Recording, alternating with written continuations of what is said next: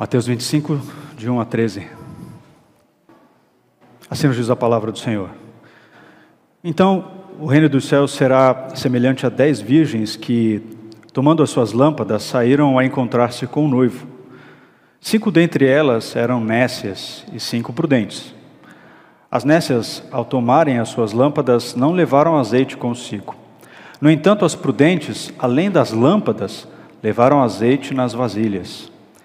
E tardando o noivo, foram todas tomadas de sono e adormeceram. Mas à meia-noite ouviu-se um grito: Eis o noivo, saí ao seu encontro. Então se levantaram todas aquelas virgens e prepararam as suas lâmpadas. E as nécias disseram às prudentes: Dai-nos do vosso azeite, porque as nossas lâmpadas estão se apagando. Mas as prudentes responderam: Não, para que não nos falte a nós e a vós outras. Ide antes aos que vendem e comprai-o.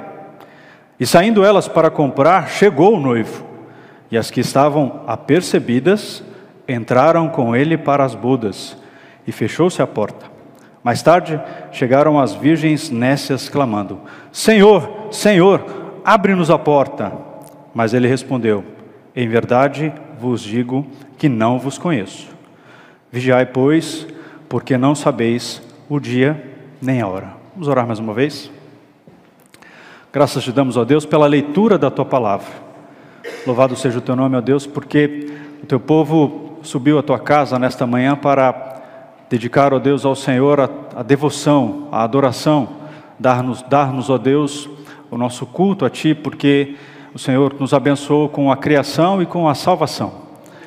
Ó Deus, pedimos agora que o Senhor nos visite, que o Teu Espírito Santo nos ilumine, que ilumine o nosso coração para recebermos todo o Teu bom ensino, para, ó Deus, eh, em nossa vida praticarmos a Tua santa palavra, para nos assemelharmos àquele que edificou a casa sobre a rocha. Que hoje, mais uma vez, possamos, ó Deus, construir a nossa casa sobre a rocha, que é a Tua palavra. Em nome de Jesus, amém. Diz assim uma oração de um pastor, servo do Senhor, escrita por volta do século XVI, século XVII, é, a respeito da preparação para o dia do Senhor. Senhor do tempo, mais uma semana se foi e eu fui preservado ao sair e ao entrar. Tua tem sido a vigilância que afastou as ameaças malignas. Teus, os suprimentos que me nutriram. Teus, os confortos que me satisfizeram. Teu, o livro que me tem dito que não é este o meu descanso. Em que situação as revisões em secreto de minha vida me deixariam, não fosse pela garantia de que és um Deus perdoador? Enquanto anseio pelo perdão por meio do sangue da cruz, oro para ser revestido de humildade, para ser mais devoto a Ti saber quão frágil sou, para contar os meus dias e aplicar o meu coração à sua sabedoria. Imagine um servo do Senhor sábado à noite fazendo esta oração, adorando a Deus, confessando os seus pecados, sendo grato a Deus por tudo que Deus faz, por tudo que Ele é, e reconhecendo que Ele precisa de mais santidade. Essa é uma verdadeira preparação para o dia do Senhor. Mas nós vemos que no meio cristão, evangélico, brasileiro, principalmente, esse tipo de preparação não é nada comum. Nós não vemos pessoas preparadas para servirem a Deus. Nós vemos pessoas é, confiando em títulos, em rótulos, em placas de igreja, e vivendo uh, a sua vida é, despreparada. Porque uh, uh, encontramos tantas pessoas se dizendo crentes ou cristãs e não vivendo uma vida que condiz com aquilo que ela prega, ou pelo menos ela fala. É porque muitas dessas pessoas estão despreparadas. Nós passamos aí no ano passado pelo período de eleição. E nesse tempo sempre vem uma pesquisa de avaliação sobre o, o governo. E ah, dependendo do estágio, ah, o índice de reprovação é muito grande, dependendo da avaliação das pessoas. Olha, tal, fulano de tal tem um governo aprovado pela maioria da população. Ou não, fulano uh, teve um governo ruim e aí pouco, alguns avaliam como ótimo, outros como bom, a maioria como regular e outros como péssimo. Nós vemos que eles, eles resumem né, no índice de, de aprovação. Olha, fulano então tem um alto índice de aprovação ou um alto índice de reprovação. Nós vamos ver no estudo da palavra do Senhor nessa manhã que há no meio da igreja do Senhor um alto índice de despreparados. Esse é o tema do nosso sermão. Nós veremos na exposição de Mateus 25, de 1 a 13, que há no meio da igreja de Cristo um alto índice de despreparados. Despreparados que ah, não entendem a veracidade da vinda do dia do Senhor. Despreparados que apoiam a sua vida na piedade de outros crentes. E despreparados que não têm uma boa teologia, que acreditam num conceito pós-moderno de Deus, de um Deus que é só bonzinho só é amor e não é justiça. Que o Senhor nos abençoe no entendimento do texto nessa manhã, para ouvirmos a palavra do Senhor e sabermos que precisamos ser contados com estes que estão preparados. Jesus está num, num de seus discursos, ah, descrito por Mateus, Mateus, o Evangelho, onde ah, nós vemos, encontramos discursos, grandes discursos do rei. Jesus, o rei, o rei vem e discursa, mostra o evangelho do reino de Deus. E neste, que é um dos últimos discursos, ah, Jesus Cristo está pregando a respeito da parúzia, da volta de Jesus, da sua volta, do fim dos tempos, porque os discípulos lhe perguntaram: Senhor, quando acontecerão essas coisas? Dá-nos um sinal da tua vinda, como é que a gente vai saber quando o Senhor vier? E o Senhor então começa a, explicar e fala a respeito da necessidade de vigilância que a igreja deveria ter nos últimos dias, que, a igreja, que os crentes em Cristo, de, em Cristo devem ter, uma necessidade de vigilância.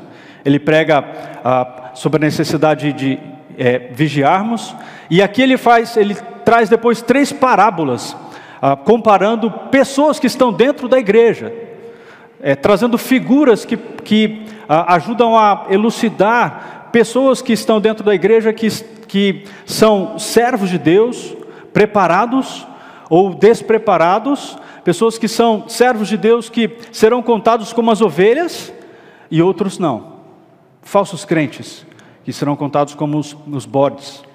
E esta é a segunda parábola, a qual o ensino do Senhor é, se destaca no versículo 13: Vigiai, pois, porque vocês não sabem nem o dia e nem a hora. E essa segunda parábola o Senhor compara a um casamento. Ele diz no versículo 1: O reino do céu será semelhante a dez virgens que, tomando as suas lâmpadas, saíram a encontrar-se com o noivo. Jesus compara a sua vinda ao casamento, a bodas do cordeiro, como nós vemos em Apocalipse. Mas esse casamento é o casamento de um noivo com dez moças? Certamente que não. Dez damas de honra da noiva estavam se preparando para um casamento que se dava em duas etapas. Não é um casamento como o homem é, de toda a história tentou é, é, emoldurar um casamento é, é, polígamo. Não é isso. É um casamento separado em duas etapas, onde o noivo é, percorria um certo trajeto em que ele passava pela casa da noiva e depois iria para a sua casa para assim é, consumar a celebração e festejar, entrar para o seu casamento. E nesse percurso, as damas de honra acompanhavam o noivo quando ele chegava para a, a, concretização do casamento. Era como se o noivado, a cerimônia, cerimônia do noivado acontecesse na casa da noiva e a cerimônia do casamento depois acontecesse na própria casa onde eles iam, iriam morar, na casa do noivo. Então, Jesus está explicando que é, neste casamento, ah, ah, nós não precisamos nos ater a, a, a a forma dessa cerimônia, porque o principal ensino da palavra do Senhor é a necessidade de vigilância. Então, não dá para destacar muito bem se essa etapa era a etapa em que passava pela casa da noiva ou pela a casa do noivo, mas era uma das etapas. Em uma dessas etapas, o noivo viria. e pessoas convidadas para o casamento, jovens moças convidadas para participarem da cerimônia do casamento, estavam à espera desse noivo. Todas elas tinham vestimentas para participarem do casamento, todas essas dez tinham a lâmpada ou a candeia para iluminar o seu rosto. Quando o noivo chegasse, a chama pudesse é, é, fazer com que o noivo reconhecesse que aquelas eram damas de honra do casamento. Porém, o texto diz no versículo 2 que algumas, ou um alto índice, metade delas, não estavam preparadas para o que aconteceria naquele casamento. E o primeiro ensino da palavra do Senhor mostra que elas não estavam preparadas, porque elas não entendiam a veracidade daquele momento. O alto índice de despreparados no meio da igreja acontece porque muitos não entendem ou não compreendem a profecia, a certeza dessa profecia de que esse dia virá. O versículo 6 nos diz: Mas à meia-noite ouviu-se um grito, eis aí o noivo, sair ao seu encontro. Meus irmãos, a qualidade com que Mateus descreve esse ouviu-se o grito, ou da forma que aconteceu esse grito, é uma qualidade de verbo que no grego é perfeita. Algo que realmente aconteceu. Jesus estava dizendo: olha, a trombeta, nesse chamado, ela tocou. E a trombeta no dia de Cristo, ela soará. Ela vai tocar. O problema é que um alto índice de crentes estará despreparado para esse dia. E era o que acontecia com essas pessoas, com essas moças, que o texto chama de nécias, ou imprudentes, ou tolas. Essas pessoas, essas moças tolas, estavam despreparadas, porque elas não criam de fato de que o noivo poderia vir. Talvez se prepararam achando, ah, né, a, gente, a gente hoje, é, é, a gente acostuma com a noiva demorar. Ela, talvez pensando que o noivo fosse comum o noivo demorar, ah, talvez ele realmente nem veia, pode ir para uma outra festa, não sei. Ou,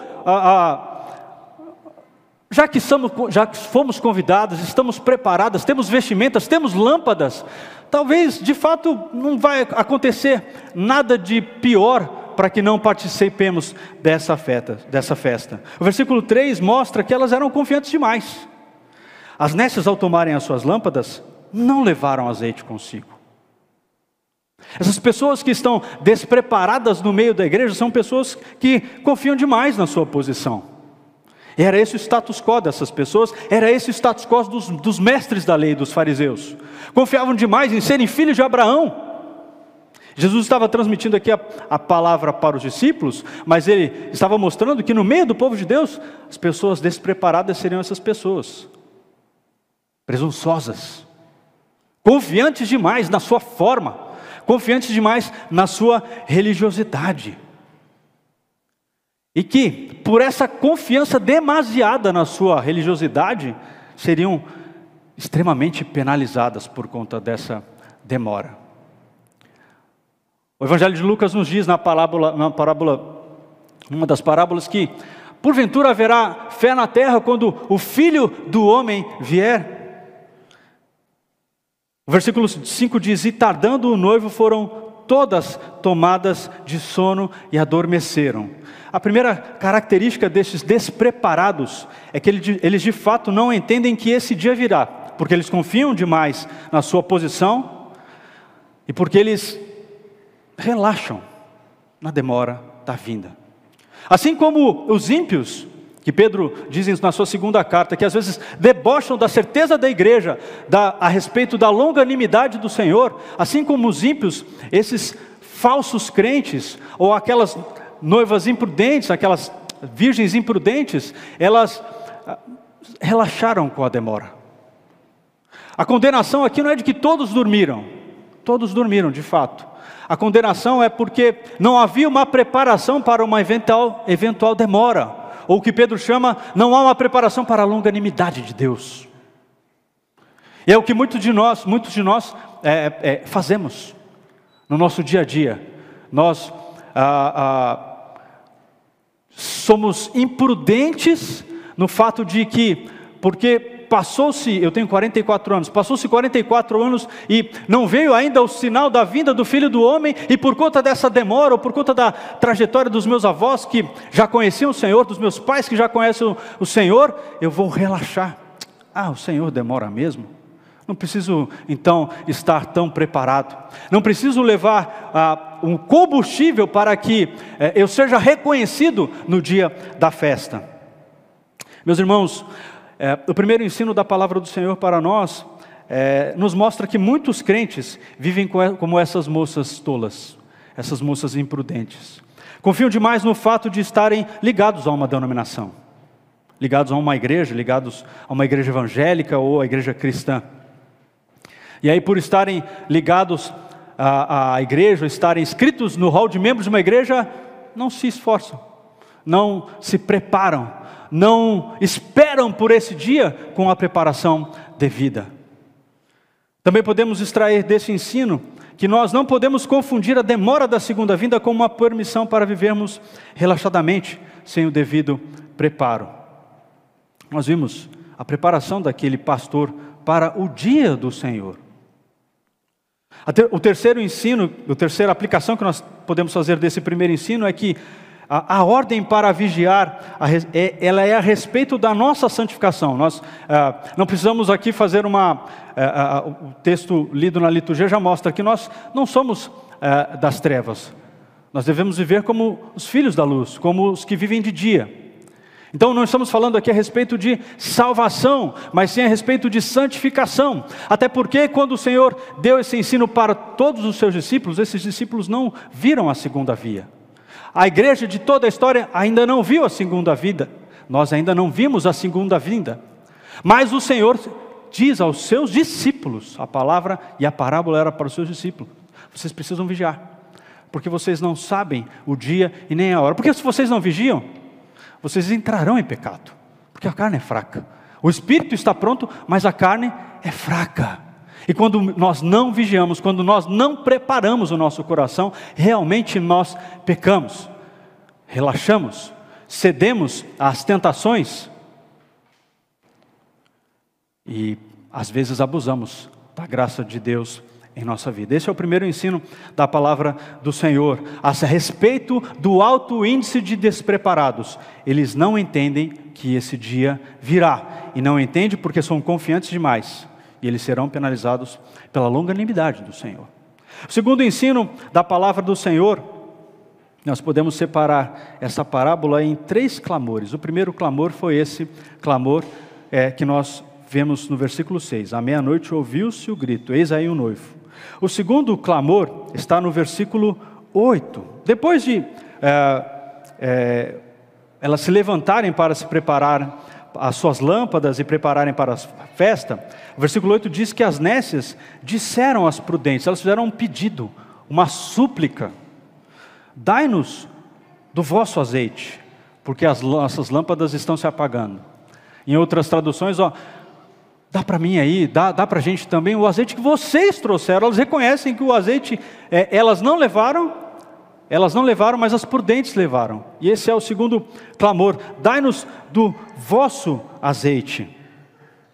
O segundo ensino da palavra do Senhor para nós nesta manhã é que esse alto índice de crentes, de crentes despreparados é porque esses crentes confiam na piedade dos demais membros da igreja confiam na piedade de outros crentes.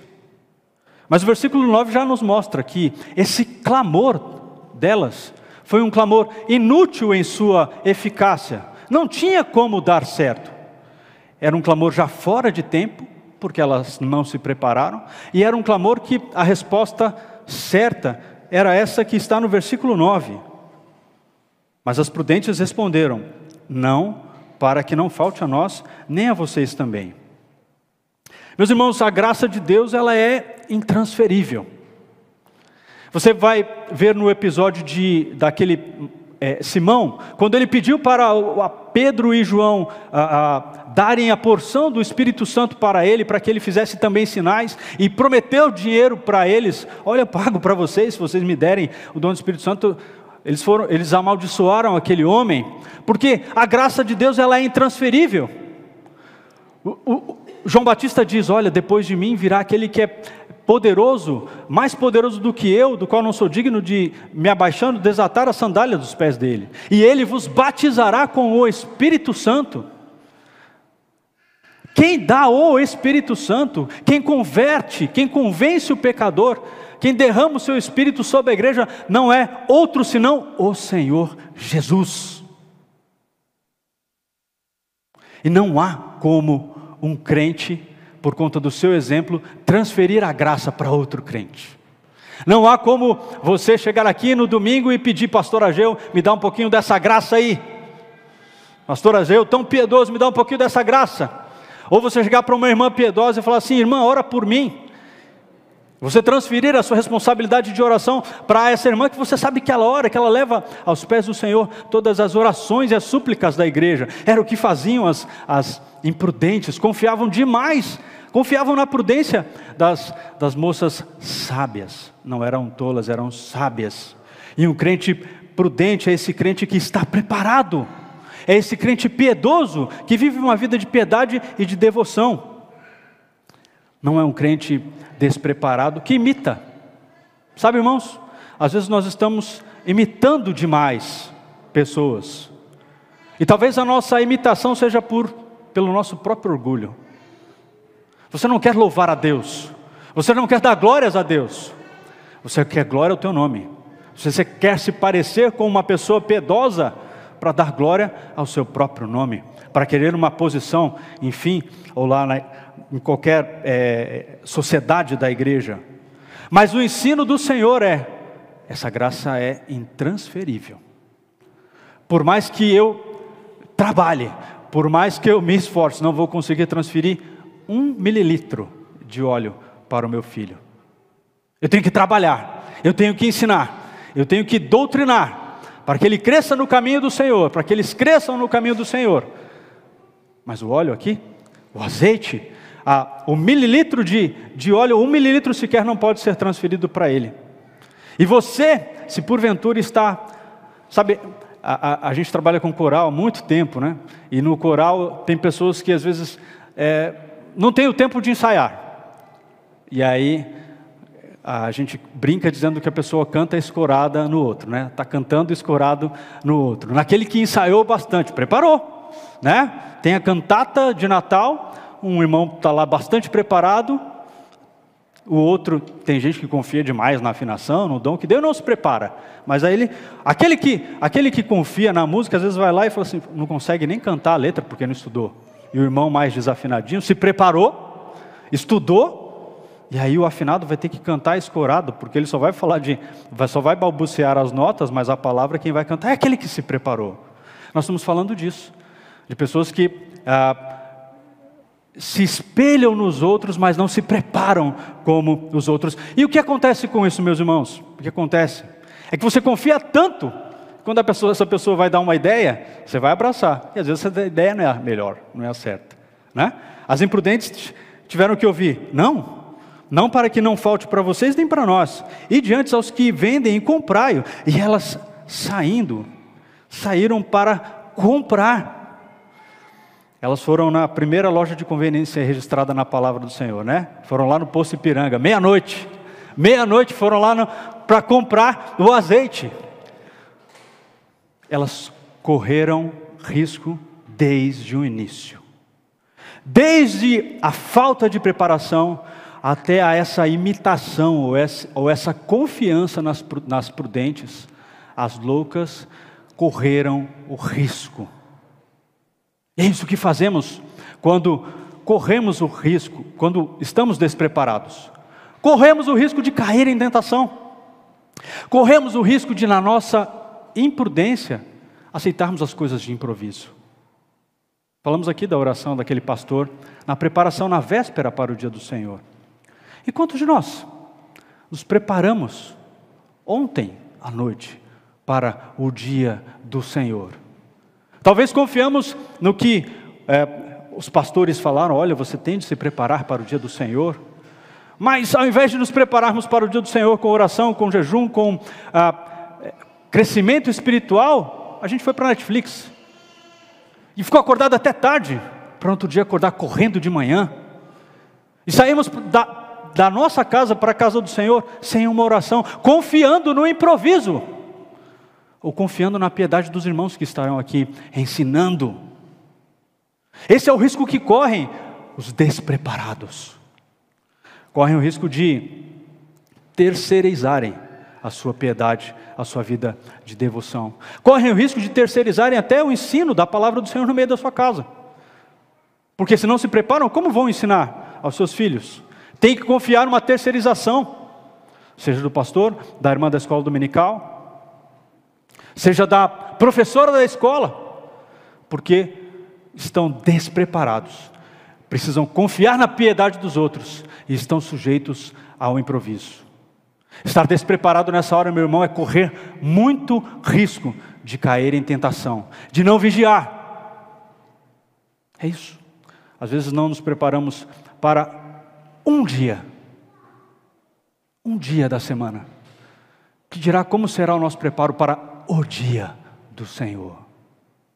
O terceiro ensino da palavra do Senhor para nós essa manhã é que, além de não entenderem que esse dia virá, e de confiarem demasiadamente na piedade dos outros irmãos, esse grupo de falsos crentes que estão despreparados, eles contam com uma bondade sem justiça. Esse é o terceiro clamor do texto. O primeiro clamor está no versículo 6. Ouviu-se o grito, o grito, aí vem o noivo. Terceiro clamor é o pedido, a súplica das imprudentes para prudentes: dai-nos, dai-nos do vosso azeite. E o terceiro clamor é: abre, Senhor, Senhor, abre a porta para nós.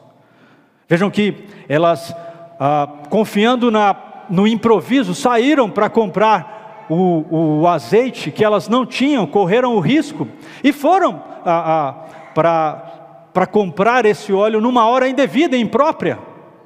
E exatamente neste momento foi o momento em que o noivo chegou, diz o texto. Então, quando elas saíram, chegou o noivo, e as que estavam apercebidas ou as que estavam preparadas entraram com ele para as bodas e a porta se fechou. Assim como a porta da arca se fechou para aqueles que zombavam de Noé, a porta se fechou para as loucas, imprudentes e tolas que não entenderam que esse dia aconteceria, que confiaram demasiadamente na piedade das outras irmãs e que se sujeitaram ao improviso. A porta fechou. E a sentença, a resposta para esse clamor, quando que acontece no versículo 11, né? Mais tarde chegaram as virgens nécias clamando: Senhor, Senhor, abre-nos a porta. A resposta do versículo 9 para o versículo 8, né? A resposta das prudentes era uma ideia delas. Olha, eu não posso ficar sem o azeite porque a cerimônia vai ser comprometida. Vão lá, eu não posso dar porque senão a cerimônia, a cerimônia fica comprometida. É uma questão minha com Deus. Eu não tenho como transferir essa graça. Agora a resposta do noivo, do Senhor, para as imprudentes agora, nesse momento de, de confiança numa bondade, era uma resposta, é uma resposta de juízo, uma resposta doída. Versículo 12. Mas ele respondeu: em verdade vos digo que não vos conheço. A porta se fechou e a declaração para aquelas moças imprudentes é de que elas nunca foram conhecidas pelo Senhor. Vejam que o clamor delas é o mesmo dos daqueles que dizem: Senhor, Senhor, mas nem teu nome nós profetizamos. Senhor, Senhor, mas em teu nome eu botei a roupa de crente. Senhor, Senhor, mas em teu nome eu cantei no coral. Senhor, Senhor, mas eu ia todo domingo na igreja. Mas a porta já estava fechada. A porta já estava fechada porque a resposta do Senhor era uma resposta é, lógica, uma resposta lógica para corações que nunca quiseram andar na presença do Senhor, para corações que nunca desejaram se preparar para o dia do Senhor.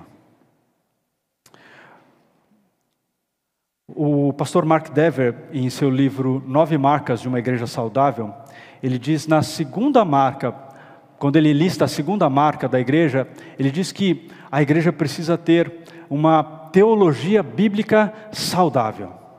Uma teologia bíblica que é, extrai da palavra de Deus a, as proposições de que Deus é, o que a Bíblia diz o que Deus é. Não o que o mundo quer que ele seja.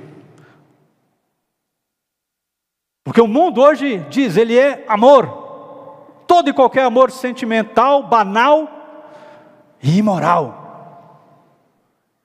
Mas a palavra de Deus diz que Ele é Criador, Ele é santo, Ele é fiel, Ele é amoroso, Ele é soberano.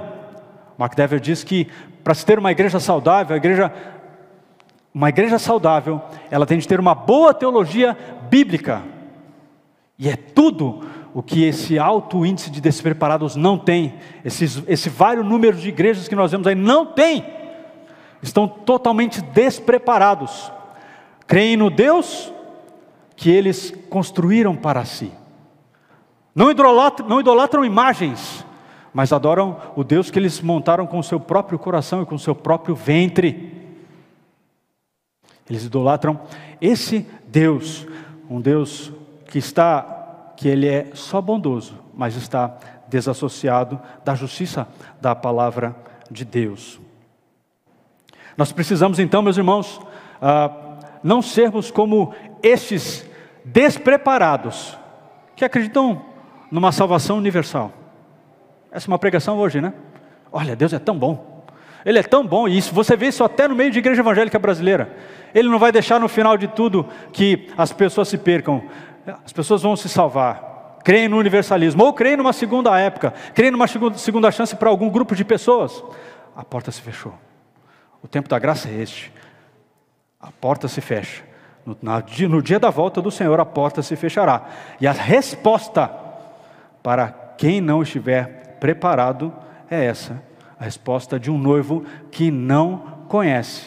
Não conhece quem? Não conhece estes, que nunca foram conhecidos pelo Senhor, nunca se deram a conhecer pelo Senhor, porque o, o coração deles sempre esteve despreparado. Meus irmãos, para tais pessoas, o dia do Senhor não será um dia de alegria, como foi para as virgens sábias. Elas estavam apercebidas, entraram. Mas para essas pessoas, para esse alto índice de despreparados, 50, aqui é 50%. Mas se nós olharmos no meio da igreja hoje, maior ainda esse índice. Pessoas que não creem na veracidade do dia do Senhor, pessoas que confiam na piedade das pessoas da igreja, pessoas que têm uma teologia ruim, que só creem na bondade, mas não esperam pela justiça do Senhor. Ah, e a justiça do Senhor, quando ela vier nesse dia, ela será tanto para a glória de Deus, porque nós veremos toda a impiedade, toda a maldade que você vê hoje sendo é, efetivamente punida. O não vos reconheço é a justiça de Deus punindo o pecador que não aceitou a justiça de Cristo. Domingo após domingo, os discípulos começaram a dizer, depois da primeira aparição, depois da primeira aparição de Cristo, naquele primeiro dia da semana, eles começaram a falar: Olha, o Senhor vem. Eles disseram para Tomé: Tomé, você não estava presente aqui na reunião daquele primeiro dia da semana. Oito dias depois, o Senhor apareceu. Certamente eles disseram para Tomé: Tomé, o Senhor vem.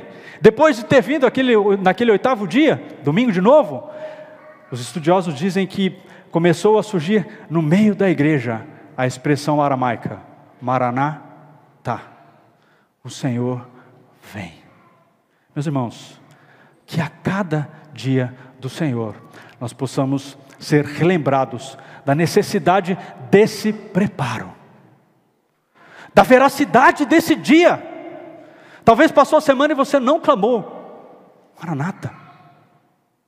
Talvez passou as suas dores, você só se preocupou com a sua necessidade de prover coisas para sua casa, de sustento, de dinheiro, e não clamou: Vem, Senhor. Será que você não tem alegria nesse dia?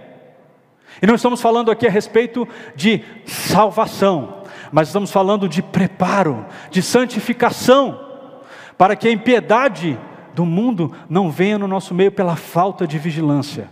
E sim, lembrarmos do dia do Senhor nos leva a vivermos uma vida de preparo e de piedade. Que você comece esse preparo já no dia do Senhor. Prepare-se com piedade para o dia do Senhor, o domingo.